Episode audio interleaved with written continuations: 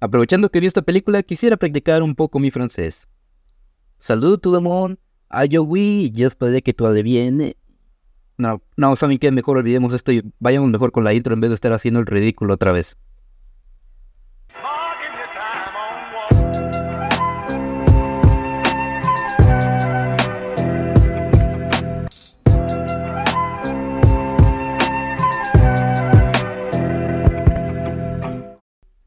Hola gente muy buenas, bienvenidos nuevamente al Club de la Soberbia. Y en esta ocasión tocará hablar de otra de las cintas nominadas a los Oscars de este año y que llegó a cines recientemente aquí en Latinoamérica. Hablemos de Anatomía de una Caída o Anatomy of a Fall, como le quieran decir. Dirigida por Justin Triet y protagonizada por Sandra Hüller, en esta historia conocemos la vida de una familia que vive en una cabaña, donde sus vidas cambiarán después de que Samuel, el padre de familia, es encontrado muerto siendo una caída desde el tercer piso de la casa la que la terminó provocando, dejando como único testigo a Daniel, el hijo ciego de la familia. Ahora se levantará un juicio en contra de Sandra, la madre de la familia, donde se buscará descubrir la verdad tras la muerte de este hombre, si fue un accidente, un suicidio o un asesinato. Hay pocas películas cuyas distribuidoras puedo llegar a perdonar en que se hayan tardado su tiempo en que la cinta llegue a cines de Latinoamérica, pero esta no merece perdón. Es horrible que encima de que llegue varios meses después a Latinoamérica, todavía se atreva a que no se estrene en mi rancho. Paréntesis, literalmente no vivo en un rancho, solo fue una expresión. Pero sí se me hace injusto que haya películas cuya certificación de calidad sea garantizada y que no sea vista para nada. Luego, que no me sorprenda la falta de visión artística o cinematográfica que hay donde vivo.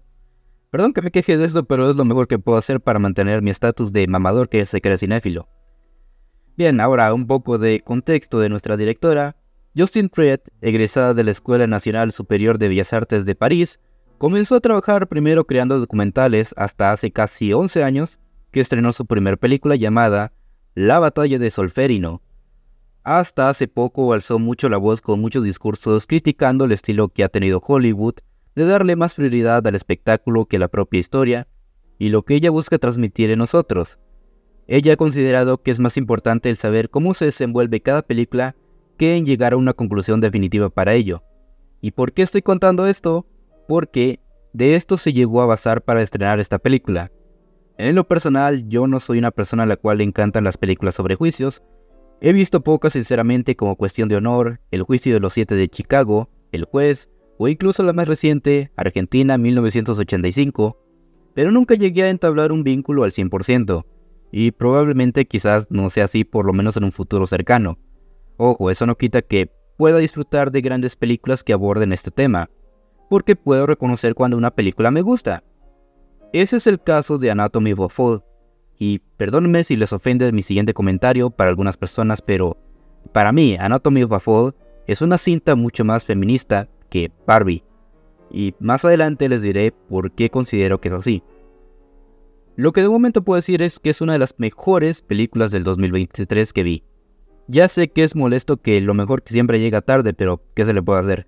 En fin, algo que quiero destacar es que la película tiene un estilo muy curioso y muy interesante a la hora de contar la historia sobre el caso, porque logra posicionarse en cada uno de los personajes involucrados en el suceso, cosa que es gracias a la edición de la película, que se complementa muy bien con el sonido de esta misma. Para que se den una idea y sin hacer spoilers, hay una escena donde ponen un audio y vemos la visión objetiva de lo que está ocurriendo antes de que la situación escale a mayores. Al final lo único que logramos apreciar es el audio nada más. Esa escena es la que define por completo la película. Ahora relacionado a esto que mencioné, hay un punto muy importante que de verdad hace que la historia sea tomada mucho más en serio de lo que debería, y son las actuaciones. Sería una exageración de mi parte si digo que todos hacen un excelente trabajo, pero creo que no es así, porque todos los actores dan una actuación espléndida en esta cinta. De entrada y siendo posiblemente lo más fuerte y para muchas personas, Sandra Hüller presenta una actuación magistral, y entiendo perfectamente por qué está nominada a Mejor Actriz, que aunque no creo que gane, tampoco me molestaría que se lo llevara, porque a través de toda la historia vemos sus virtudes y sus defectos, de los cuales deberá de desnudarse para comprobar su inocencia. Y no sean mal pensados, no hablo de un desnudo literal, me refiero al hecho de que deberá de revelar toda, absolutamente toda, su vida privada para justificar que ella no cometió un asesinato ante los oídos de todo un jurado. Otra actuación que me gustó bastante es la de Antoine Renards, que interpreta a un fiscal y para resumir que me pareció solo diré que es el mayor hijo de puta de toda la película. Y me encantó. La cinta lo retrata como un culero, es alguien muy odioso, es muy castroso en su trabajo, pero como amé a este personaje de lo detestable que es, se toma muy en serio su papel de juzgar, criticar y entrometerse en la vida de los demás con la finalidad de llegar a la verdad.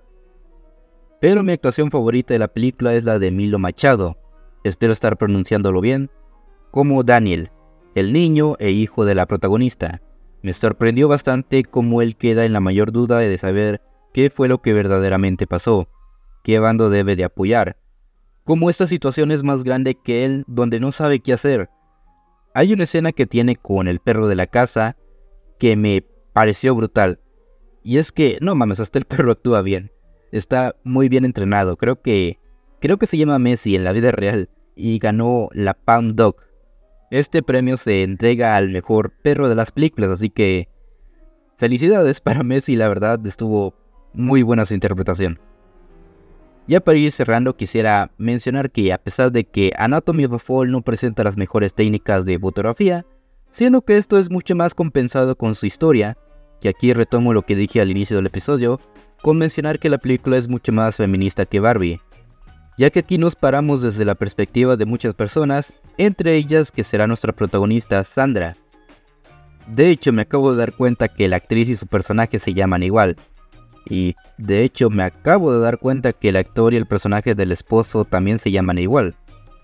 Bueno, como sea, lo que iba no me está distrayendo. Desde la postura de Sandra veremos muchas acusaciones a su persona por la relación que llevaba con su marido, a falta de muchas evidencias, pero todo esto es más llevado por los prejuicios y cómo pueden afectar por completo tu vida solamente por dichas suposiciones. Esto incluso puede ser un reflejo del espectador directamente, ya que en la historia vemos muchos planos o escenas donde los espectadores prestan más atención a lo que a ellos les interesa y no a lo que verdaderamente importa. Y es algo que la película maneja muy bien, porque es muy ambigua. Tú tampoco sabes realmente qué fue lo que pasó.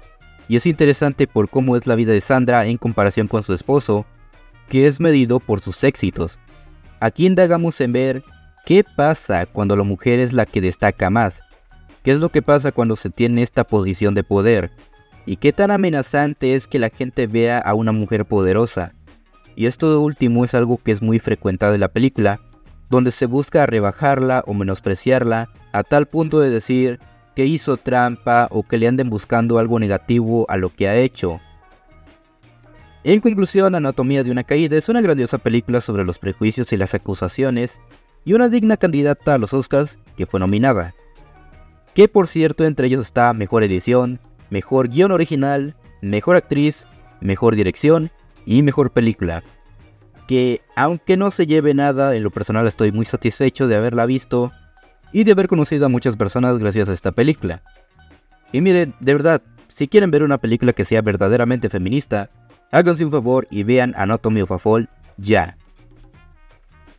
Mi calificación para Anatomy of a Fall, mejor conocida aquí los baguettes como la verdad absoluta no existe.